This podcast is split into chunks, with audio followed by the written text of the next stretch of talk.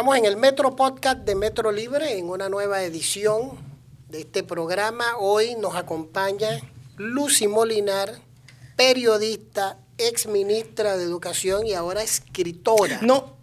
No. No, no, no, no, no. Pausa. Para tener el título de escritora tienes que escribir mucho más que un libro. aprendiz. Yo soy un pichón de, de aprendiz, pero pichón. Y tenemos a Mario Lara, el editor general de Metro Libre, participando en este podcast. Si te ofrecieran ser ministra nuevamente, ¿aceptarías? No. ¿Por qué? Porque yo creo que el país no quiere mejorar. ¿Por qué no quiere mejorar? Porque en el país todos queremos que las cosas se hagan bien siempre y cuando no me toques a mí, no me toques mis intereses y no, no, hagas nada que yo no quiera hacer. No me obligues a hacer nada que yo quiera, que yo quiera hacer. Uno. Dos. Yo di un salto sin paracaídas por algo en lo que yo creo. Yo creo en la educación como una herramienta para que la gente salga adelante en la vida. Como yo sabía que ya en los medios no tenía más para dónde ir, como diríamos en panameño, yo dije, voy. Pero cuando yo voy, voy con todo. Y yo me metí con todo el mundo. Es que después, cuando, después de, a la vuelta de los años, te sientas a mí, que yo me, yo me metí con los intereses de todo el mundo. Porque la única forma de mejorar algo es haciendo lo que hay que hacer, no importa si a tu hermano le duele. Y me tocó meterme con todo el mundo. A mí me tocó cerrar universidades que eran un garaje vulgar. Me tocó meterme con los intereses económicos de quienes eran los dueños de las licitaciones. Me tocó meterme con la gente que tenía sus proyectitos y sus parcelitas. Y al final tú dices, dime el rendimiento de esto. Porque yo te voy a dar tantos millones de dólares para que tú hagas esto si, si no tienes nada, no tienes cómo defender lo, lo que has hecho con los millones que has tenido. Yo no metí ni un dólar de la institución en ningún, ningún organismo internacional. Eh, cuando hubo que cambiar el, el, currículum, lo cambié, gritaran, chillaran y patalearan, todos los que chillaron, gritaron y patalearon. Entonces, a ver, nadie está contento conmigo. Cuando fue el tema de las universidades, yo me acuerdo que los gremios del sector privado todos dijeron, Lucy, vamos a negociar, vamos a, vamos a buscar un término medio. digo, pero ¿cómo puedes buscar un término medio en una cosa que tiene que cambiar porque ustedes son los que se quejan de que no tienen panameños preparados como debe ser? Se está haciendo lo que hay que hacer y ustedes me van a decir a mí que quieren negociar un término medio. Me puse como ese, se me salió un molinar que llevo dentro. Después de esa experiencia, hemos ido hacia adelante o hacia atrás ah, en educación. No, no, no. Después de eso, todo se eliminó. Yo no sé si eso es ir hacia adelante o hacia atrás. Yo te puedo decir que todo. Es más, cuando. Y fueron en la asamblea, a los tres meses de yo haber salido del ministerio, a cambiar la ley que tiene que ver con, la con las universidades yo llamé al presidente, a, a todo, yo creo que llamé a todos los diputados, por favor no caigan en esa trampa, no lo hagan. Empezamos, ya yo me llevé, ya, ya yo hice la pelea fea, la pelea dura, la primera pelea. Ya todo el mundo se acostumbró a la idea de que tienen que inspeccionarlo, que no es negociable, que tienen que evaluarlo, que, tiene, que el que no cumple cierra. Solo hay que seguir. Los cambios en educación no se ven en cinco años, se ven a largo plazo. Si ya te tienes sentadas las bases, un periodo más de este proceso de acreditación universitaria, yo te aseguro que hoy Panamá tendría otra cosa. Las asociaciones, los sindicatos, al final los grupos de docentes. Tiene que haber algo positivo dentro de la lucha que ellos enmarcan. Lo negativo usted me lo dirá, pero lo positivo, ¿qué puede ser? Qué duro quiero, quiero pensar en algo positivo que tengan ellos. Es que cuando, cuando tu naturaleza es que no se haga nada para cuidar los espacios de los compañeros y ver cuánto le sacas al sistema para tu beneficio, ahí no puede haber nada bueno. no son fundamentales para, para la estructura de la educación. es, que, es, que, son tan dañinos para la imagen del educador panameño. Cuando yo estaba en los medios, yo decía, el desastre de educación. Cuando yo conocí lo que hay de verdad en el sistema, Panamá tiene profesores y maestros que son gente extraordinaria. Lo que pasa es que ellos no son visibles. la cara visible del sistema educativo son estos tipos que se atreven a ir a una ca- canal canal de televisión así, que no van a ir a clase porque quieren la, la- la vacuna Pfizer. Después que no, no queremos, no, no queremos cualquier vacuna, queremos esta. No, ahora no queremos no sé qué, ahora queremos no sé qué. O sea, cuando esa gente es la cara visible de educación, por supuesto que tú te deprimes. Yo descubrí en el sistema educativo una categoría humana y profesional que me da rabia que exista, porque ellos no son los protagonistas. Nosotros emprendimos un montón de cosas que la gente no entendía por qué lo hacíamos, pero, pero era, era con el afán de mostrarlos. Ese, ese programa que hicimos de Maestro Estrella no era otra cosa, sino que la oportunidad que teníamos de decirle al país, mira lo que hay. Porque cuando tú proyectas gente buena, todo el mundo quiere ser como ellos. Cuando lo que se ve es la gente mala, nadie quiere ser como ellos, pero, pero ni, se ni- intenta mejorar. Entonces, nosotros quisimos darle un giro al cuento y darle protagonismo y beligerancia a la gente buena del sistema para que todo el mundo se, se enterara de aquí no está todo perdido. Y, y sigo diciéndolo, no está todo perdido.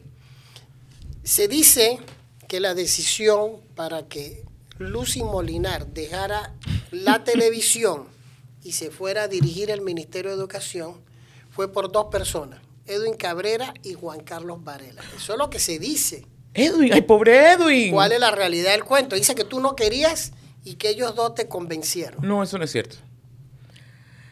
Eso no es cierto. Yo sí hablaba con Edwin todos los días. O sea, Edwin Cabrera es amigo mío. Eh, Juan Carlos Varela era, era amigo mío.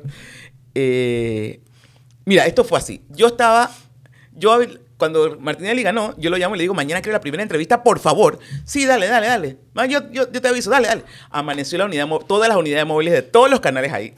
Y yo, ahí estaba Enrique Rosemena, que trabajaba con nosotros en el noticiero de la mañana. Y yo llamo a Ricardo, se me va a acabar el noticiero y no me das entrevista, quiero, pero me la das a mí, porque yo peleaba toda, la típica pelea que hay en las mañanas por, la, por el rating.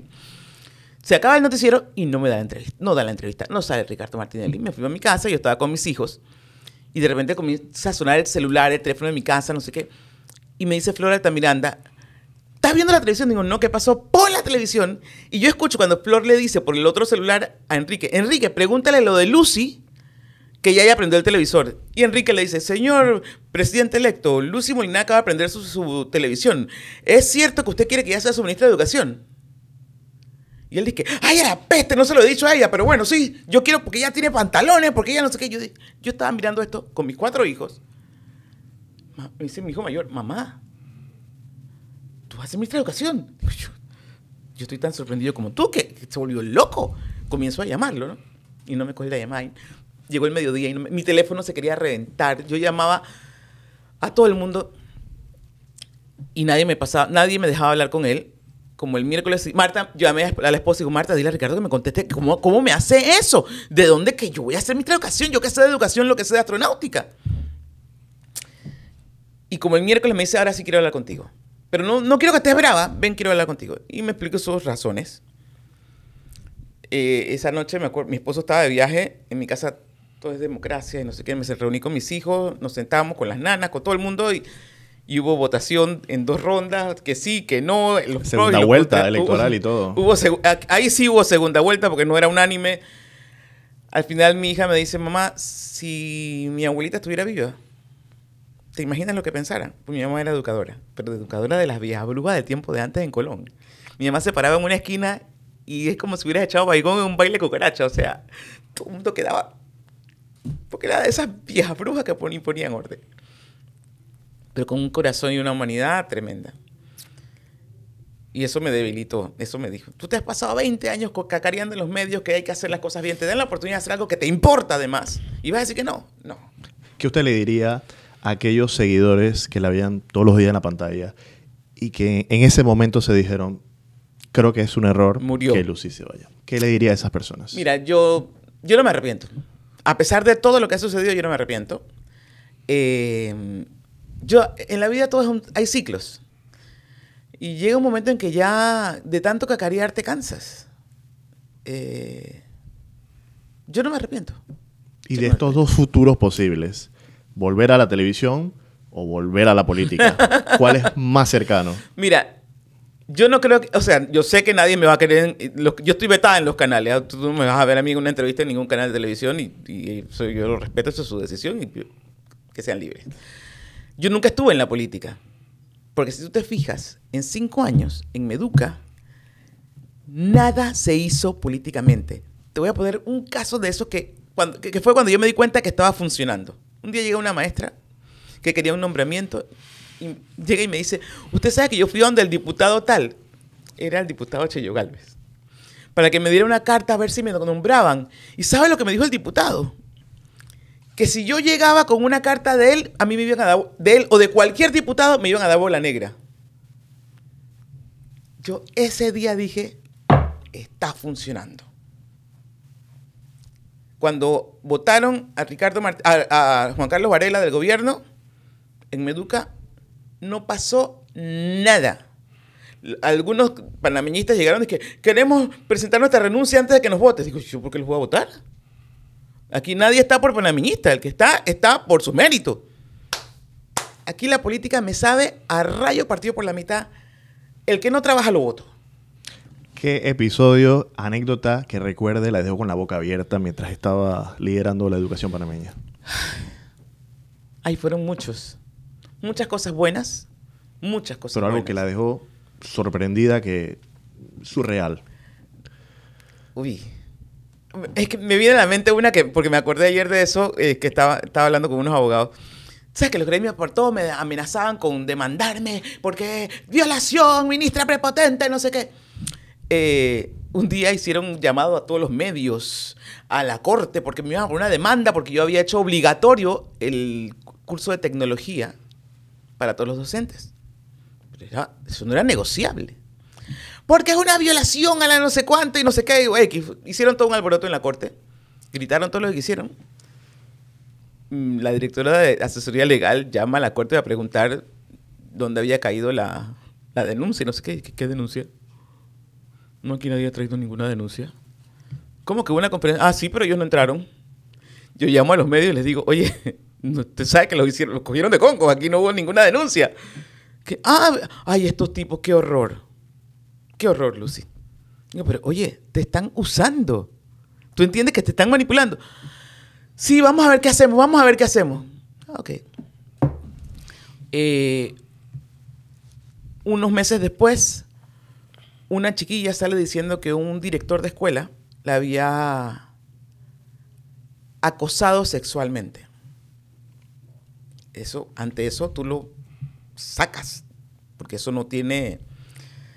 Y a mí me dolió en el alma sacarlo porque era uno de esos directores que cogió una escuela de la nada y la convirtió en una escuela mm, que tenía orquesta sinfónica, o sea, mm, le, puso, la puso a valer.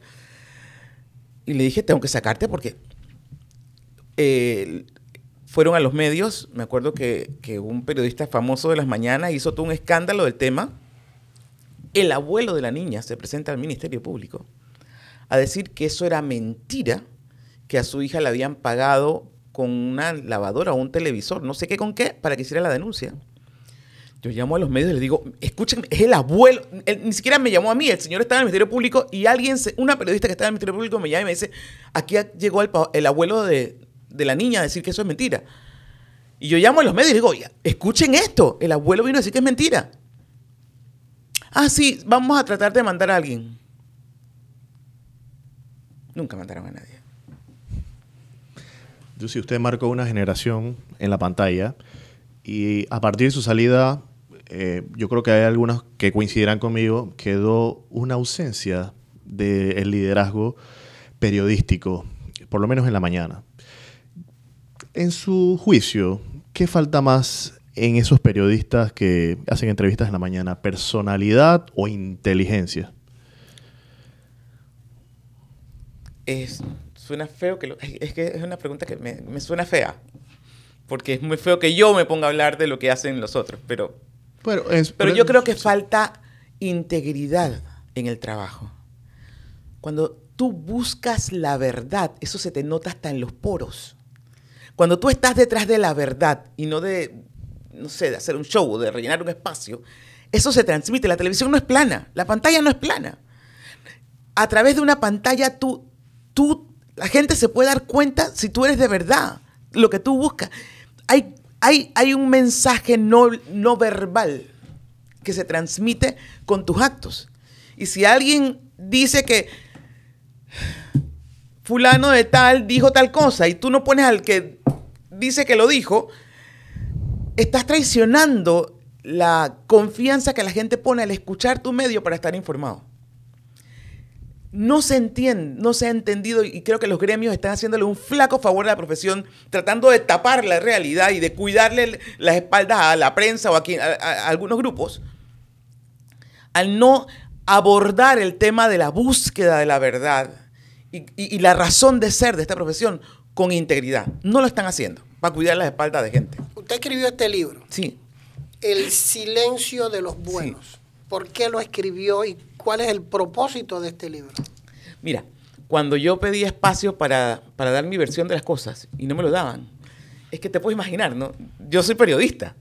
Yo me estaba volviendo literalmente loca. O sea, cuando a mí me decían, yo, ¿Qué? Sobrecostos en la mochila. Digo, en la mochila no hay sobrecostos. Revisa, revisa la cotización que usaron para decir que había sobrecostos y mira el precio que pagamos. Eh, sale más cara la cotización. Yo quiero ir a decirlo. No, mira, bueno, déjame ver, espérate. Mm, ah, sobrecosto en la compra de instrumentos musicales. Yo decía, eso no es cierto. Ese proyecto lo manejé yo porque era mi una de mis pasiones. ¿Tú sabes cuánta vida se cambia detrás de cada instrumento musical que se compró? cuando yo llamé y le dije, oye, no, es más, a mí me soplaron que lo que había detrás del tema de los instrumentos musicales era una vendetta comercial, porque lo que querían, lo que querían era anular al, al que había vendido para que se lo compraran a otros. Está bien, háganlo, pero no lo compren por el doble de precio. Y los compraron por 145% más y ningún medio quiso darle espacio a eso. Es más, cuando salió un fallo de mochilas, me acuerdo que la propia fiscal salió en los medios, que sí, porque ahí ya voy a no sé qué. Y estaba en esta entrevista con Álvaro Alvarado.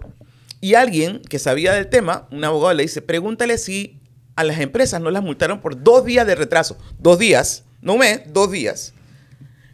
y él le pregunta, señor fiscal, pero eh, ¿no es, es cierto que, la, que, a las empresas las multaron? No, que multan, no las multaron. Si aquí estaban era robando. Yo pedí espacio para ir al día siguiente con la multa y la factura de la copia del pago de la multa. No me dieron espacio. Tú comprenderás que yo estaba, que el alma se me desbordaba. Y un día, así, una señora me dice, pero ¿por qué usted no escribe todo eso? Pero así, un día que en el supermercado probablemente, ¿por qué usted no escribe todo eso? Y dije, sí, es verdad. Y me puse a escribir. Y de ahí salió esto. El libro se llama El silencio de los buenos para la gente que nos escucha en Spotify también, porque esto sale en YouTube y Spotify. Este libro, las ventas van muy bien, al parecer, ¿no? Fueron muy bien, sí, sí, La verdad es que se vendió mucho. Un poco por morbo y otro poco porque ahí hay una historia. Ahí está la historia de la verdad del sistema educativo nuestro. Los buenos son más, pero están callados, están anulados. Y mientras ellos no salgan de esa zona de confort y no rompan ese silencio, aquí no va a pasar nada. Puede entrar a Mandrake el mago a arreglar el sistema educativo y no va a pasar nada. Dos preguntas. La primera. Escuché ayer a los líderes de la Federación de Padres de Familia. Un poco inquietos, diría molestos por la cantidad de paros que hay, por diversas razones y motivos, y le han recomendado a la dirigencia magisterial que si quieren manifestar lo hagan los sábados y los domingos, porque ellos quieren que sus hijos reciban clase. Y lo otro es una pregunta que tiene que ver con el oficio al que nos dedicamos. ¿Hay corrupción en el periodismo panameño? Eso son dos preguntas para hacer dos podcasts solitos. A ver, entiendo y comparto la inquietud de los padres de familia. Tenemos el privilegio de ser el país que en pandemia menos atendió a sus estudiantes en todo el mundo. El país que menos atendió a sus estudiantes fuimos nosotros. ¿Y sabes por qué? Por miedo a esos que gritan, a esos infames. Porque había que, no, ellos decían que no, y apenas ladran, todo el mundo se recoge porque todo el mundo se asusta. Yo te, puedes imaginar las ganas que tenía yo de X. A ellos súmale que cuando llegó Juan Carlos Varela al poder, como anularon todo lo que yo había hecho, Si no hubiese, yo le, yo le pedí a él y a todo el mundo, por favor, no anulen el- la capacitación en tecnología. Porque en ese momento éramos el segundo país en el mundo en tener el 100% de los docentes capacitados en herramientas básicas en, de tecnología, en el uso de tecnología en el aula. Nosotros hicimos la primera etapa, la primera fase, que era básico. Comenzamos la segunda, ya llevábamos bastante, como el 80% de los maestros. Y, y dejamos andando una tercera fase. Estaba planeada hasta la sexta fase. Si hubiésemos llegado a la cuarta fase, a la cuarta, Panamá no hubiera perdido un solo día de clase y ningún niño, ningún niño del país, por alejada que tuviera la montaña, hubiese perdido un día de clase. Pero él no quería nada que volviera a mí, todo se, se anuló. Lo que nosotros tenemos, lo que nosotros hemos hecho con nuestra juventud es vergonzoso. Somos el país que en el mundo menos atendió a sus alumnos. Los papás tienen derecho a, tendrían que estar gritando. No se pierde un día de clase. Tendrían que estar gritando. Eso lo dejo ahí. A ver, la otra pregunta. ¿La puedes repetir? ¿Hay corrupción en el periodismo panameño? Sí, ¿Por qué? yo lo sé. A ver, como este país es un... La justicia es un desastre. Si yo digo lo, si yo cuento las historias me van a decir pruébalo y yo no puedo sacar una grabación porque no es válida, ni puedo sacar copias de mensajes porque no es válido. Pero yo sí sé que aquí hay corrupción. Y aquí la verdad es una quimera. La búsqueda de la verdad de esta profesión.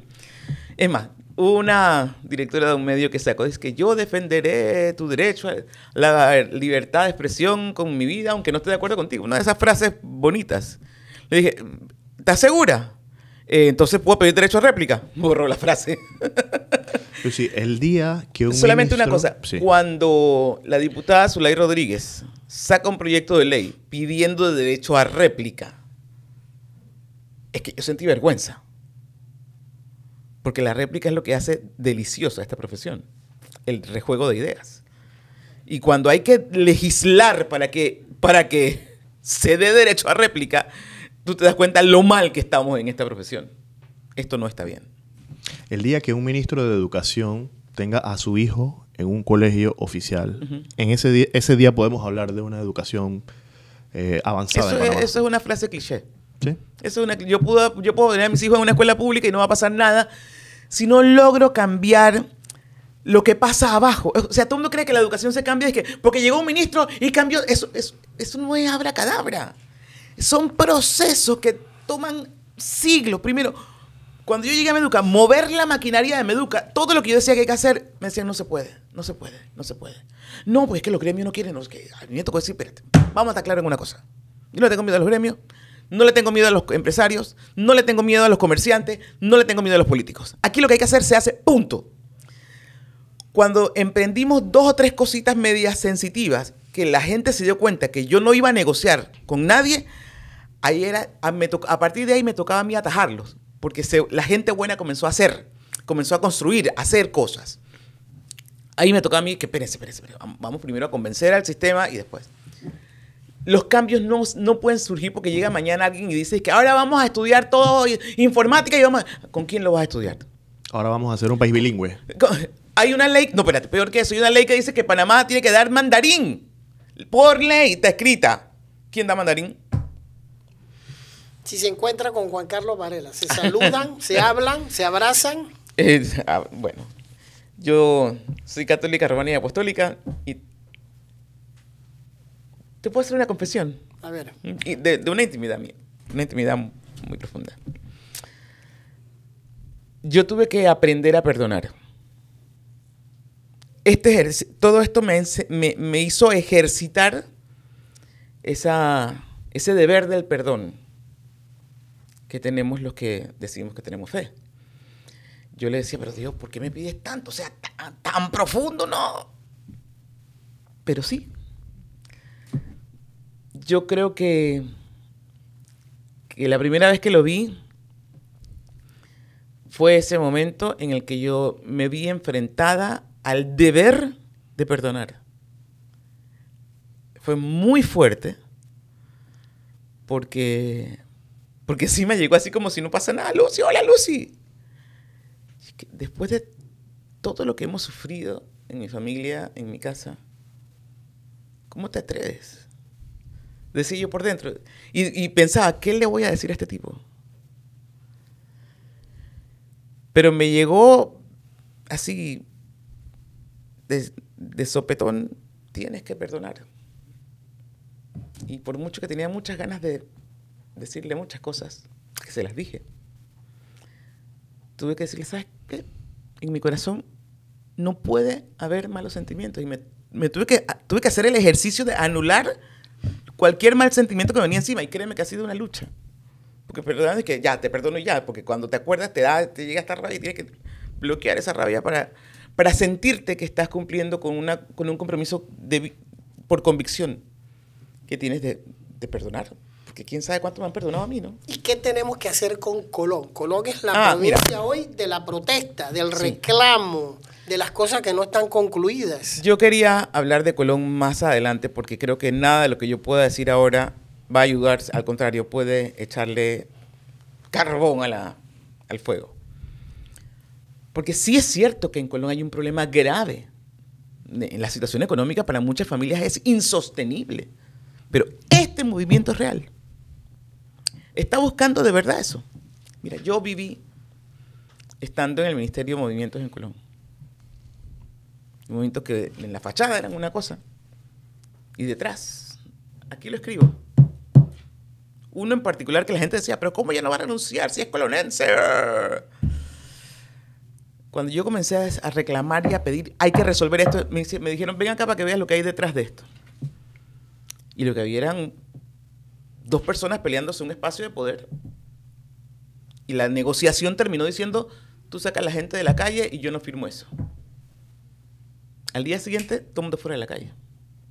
Por eso me da rabia que instrumentalice, la posibilidad de que instrumentalicen una, un problema real de pobreza que hay en Colón. Pero el pro- problema más grande que nadie toca es el problema cultural. A la gente, la clase política la tiene como, como borregos para moverlos para donde quieren, para que dependan de lo que yo te voy a dar. Te voy a dar un puestito, no te preocupes, te voy a dar una bolsa de comida. Eso es indignante. Es indigno de la condición de ser humano. Eso se suple con educación, porque cuando la gente es educada, no depende de un idiota que te diga, te voy a dar una bolsa o te voy a dar un puestito en la, en la alcaldía, o en la no sé qué, o en el no sé dónde. Entonces, si queremos de verdad enfrentar el tema, de- ay, es que me da, eh, te lo juro que esto sí me, me llena de rabia. Si Ahora- queremos de verdad enfrentar el tema de Colón, no hay que empezar, el problema no es que baje la gasolina, porque baja la gasolina y tienes al pueblo igualito. Además de Colón, dicen que tú en tu ejercicio periodístico como que no te llevaste bien con varios presidentes. Con ninguno. Con ninguno. ¿Por qué? Porque yo nunca he estado para caerle bien a nadie. Yo, estoy, yo he estado toda mi vida para hacer lo que mi conciencia me dice que es lo correcto. ¿Cómo se relaciona actualmente con Ricardo Martinelli? Él me respeta mucho y yo tengo que decirlo, él siempre me ha respetado. Ahora, yo no soy su persona favorita. Porque él no quiere oír lo que yo tengo que decir. Aunque de vez en cuando me llama y es que dale, pues, insúltame, dime todo lo que quieres. Digo Hablando todo. sobre su fe, Espérate, espérate. Y, y con los otros presidentes, es más, el que más rabia me tenía, después de ser presidente, un día me dice, te, te quiero invitar a tomar un café. Pérez Valladares. Me dice, tú sabes que tú eres de esa gente que ningún presidente quiere ten- tener cerca cuando está en el ejercicio, pero después que está ahí nos damos cuenta de que esa es la gente que uno tiene que oír. Porque yo no voy a, yo no, mi vocación no es adular a nadie, no me importa cómo se llame, ni qué apellido tenga. Y, y no adulo, pues. hablando sobre su fe, sus, advers- sus adversarios dicen, a modo de insulto, que usted es Opus Dei. y eso es un insulto. Yo tengo una noción de lo que es Opus Dei, pero yo creo que usted tiene la definición más acertada. Y si es si, si usted cree que Sí, los sí, sí. adversarios la están atacando al decirle así, No, no, a mí no me, a mí no me ofende. ¿qué es ser Opus Dei? Yo me, yo me vinculé al Opus Dei antes de ser periodista, tenía 20 algo de años. Mira, yo, yo conocí al Opus Dei diciendo esas mismas cosas. Yo repetía lo que todo el mundo decía, Ay, que un grupo de élite, no sé qué, no sé qué, hasta que alguien me dijo, oye, ¿por qué no vienes? Ve. Si te gusta, te callas, y si no, hablas con conocimiento de causa, pero no estés hablando mal del Opus Dei si no sabes lo que es. Ok, voy a ir. Yo fui. Y pregunté. eh, en esa época yo era terrible. O sea, si yo, como periodista, la gente pensaba que yo era insoportable, te puedes imaginar cuando era aspirante a. Me creía la cosota. Yo me fui hasta Roma, al último, a la oficina más grande, y abrí los cajones y pregunté y no sé qué, y averigüé. Y me encontré con una cosa tan simple y tan maravillosa que yo decía, pero ¿por qué la gente no quiere esto? Es buscar la santidad en las cosas ordinarias. A ver, a mí me encanta el vino, me encanta la fiesta. Tú no me vas a mí con cruces ni haciendo aleluya. ni no- Yo tengo fe, porque creo en Dios profundamente. Y yo encontré ahí una forma de vivir mi fe de una manera natural. Yo me santifico en las cosas ordinarias de mi vida. No cuando voy a misa y después soy, como dicen, comen diablos y comen santos y... no, yo creo que la fe es una cosa muy personal que tú, que tú vives. El otro día alguien me decía, pero te mortificas. La descuento de la mortificación. Sí, yo me mortifico. ¿Tú sabes cuál es mi mortificación más dura? Morderme la lengua cuando quiero contestar estupideces como la que estás diciendo. ¿Y quién tiene más poder e influencia en Panamá? ¿Los de los Dei o los masones? Influencia. Hay tres curas. Aquí, aquí hay tres curas y cuatro locas que andamos ahí tratando de sacar adelante una escuela en- en- para niñas humildes. Ahí no hay nadie que tenga poder. Créeme, porque si tuvieran poder, ah, no tendríamos todos los problemas que tenemos. Terminando este podcast, Mario tiene unas preguntas como las que tú hacías en televisión. Donde nada más te va a de pedir, tu propia medicina, Nada más, coge. te va, nada más te va a pedir que tengas una sola respuesta, Mario. ¿A Eso- favor o en contra? Yo creo que es bastante sencillo el, cuestionario. ¿Empezamos? Eh, no sé. Despenalización del aborto. No. Matrimonios entre personas del mismo sexo. No. Reelección. Es que eso no es matrimonio. Es que eso no es matrimonio. Cada uno es libre de hacer con su vida lo que le da la gana y eso yo lo respeto y lo defiendo.